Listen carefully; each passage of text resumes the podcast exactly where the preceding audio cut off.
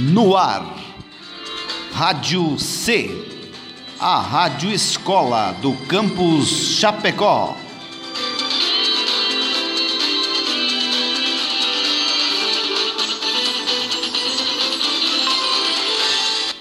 Olá, aqui é Maria Júlia. Oi, eu sou a Vanessa. E aí, pessoal, eu sou o Eduardo. E essa é mais uma edição do programa Historicizando. Para onde vamos? Quando foi a Revolução Por que? Mary da Escócia foi decapitada? E se os indígenas tivessem derrotado os As sereias realmente Por que a existiram? pré-história americana foi diferente da O europeia? que foi a Era Vargas? Por que não foram os americanos que conquistaram a O que Europa? faz um historiador? Historicizando. E no programa de hoje falaremos sobre um povo indígena brasileiro do Nordeste, o povo Pancaru. Inicialmente, eram conhecidos como Pancararu Salambaia, mas em 1980 resolveram mudar o nome, pois havia outro povo com o nome de Pancararu que habitava o Vale do Baixo Médio São Francisco, e os órgãos governamentais acabavam confundindo essas comunidades. Os Pancaru atualmente falam unicamente o português. Somente o velho patriarca Apolônio Quinani falava a língua dos Pancararu, mas não ensinou aos filhos. Segundo o cacique Alfredo José, a língua ancestral é pronunciada em meio às cantorias do Toré. Os Pancaru apresentam pouca diferenciação em relação à população regional. De modo geral, os núcleos domésticos são autônomos e cooperam economicamente entre si, tal que a maioria das comunidades tradicionais, os casamentos entre primos de graus variados são muito comuns. Já sua organização política apresenta-se de forma característica a alguns povos indígenas da região, que destaca as figuras dos líderes como cacique e pajé. O papel das lideranças é válido para assuntos de interesse mútuo, coletivo e atua principalmente como representante externo, exercendo o papel de articulador de movimentos coletivos. Em 2003, a pequena comunidade Pancaru compreendia um conjunto de 14 famílias que se dividiam entre a Agrovila 19 e a aldeia Vargem Alegre, em Serra do Ramalho, na Bahia. Antes da criação e implantação do projeto de colonização, na qual o INCRA, Instituto Nacional de Colonização e Reforma Agrária, criou as agrovilas. A região era praticamente toda ocupada por uma mata complexa e virgem. A terra era fértil para a lavoura, com pastos para o gado, além de rios.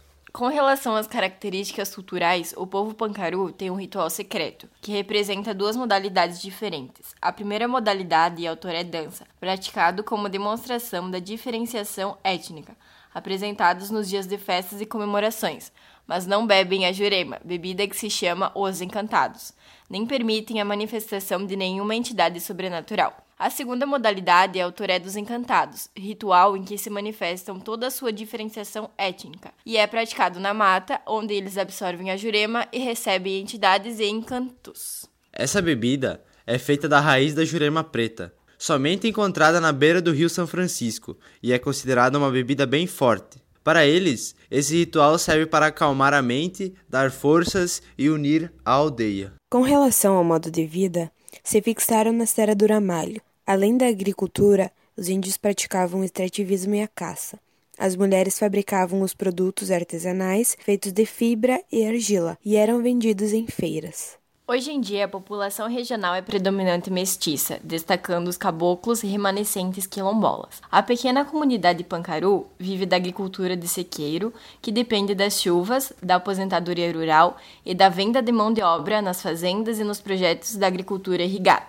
Antigamente, a região era vista como uma espécie de oásis, no qual era recorrido pelos flagelados das secas do Nordeste. É difícil saber quais povos indígenas viviam na região onde hoje é a Serra do Ramalho, pois teve o povoamento ligado à expansão bandeirante. Os bandeirantes caçavam ferozmente os índios daquela localidade. Os constantes deslocamentos do patriarca marcaram a resistência à luta pela territorialização. Relacionando a história do povo Pancarou com a família do pajé, Apolônio, ela é representada de forma contemporânea dos Pancaru. Ela é marcada pelas descontinuidades, elaborações e reelaborações empreendidas pelo pajé Apolônio e sua família, visando entender os interesses e as conveniências do grupo. Em meados de 1970, o INCRA escolheu a Serra do Ramalho para abrigar o projeto especial de colonização.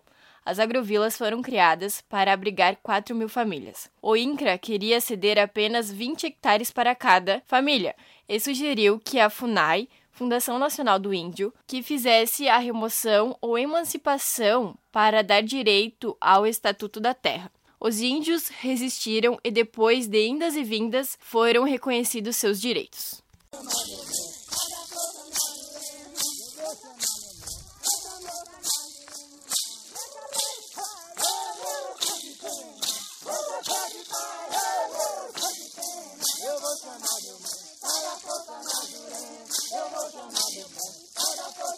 E essa foi mais uma edição do programa Historicizando. E hoje falamos sobre o povo pancaru.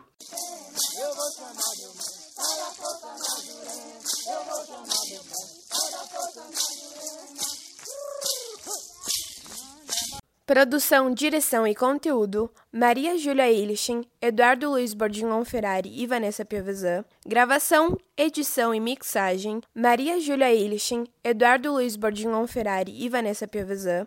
Para onde vamos? Quando foi a Revolução Por que Francesa? Mary da Escócia foi decapitada? E se os indígenas tivessem derrotado os As sereias realmente Por que a existiram? pré-história americana foi diferente da O europeia? que foi a Era Vargas? Por que não foram os americanos que conquistaram a O que faz um historiador? Historicizando.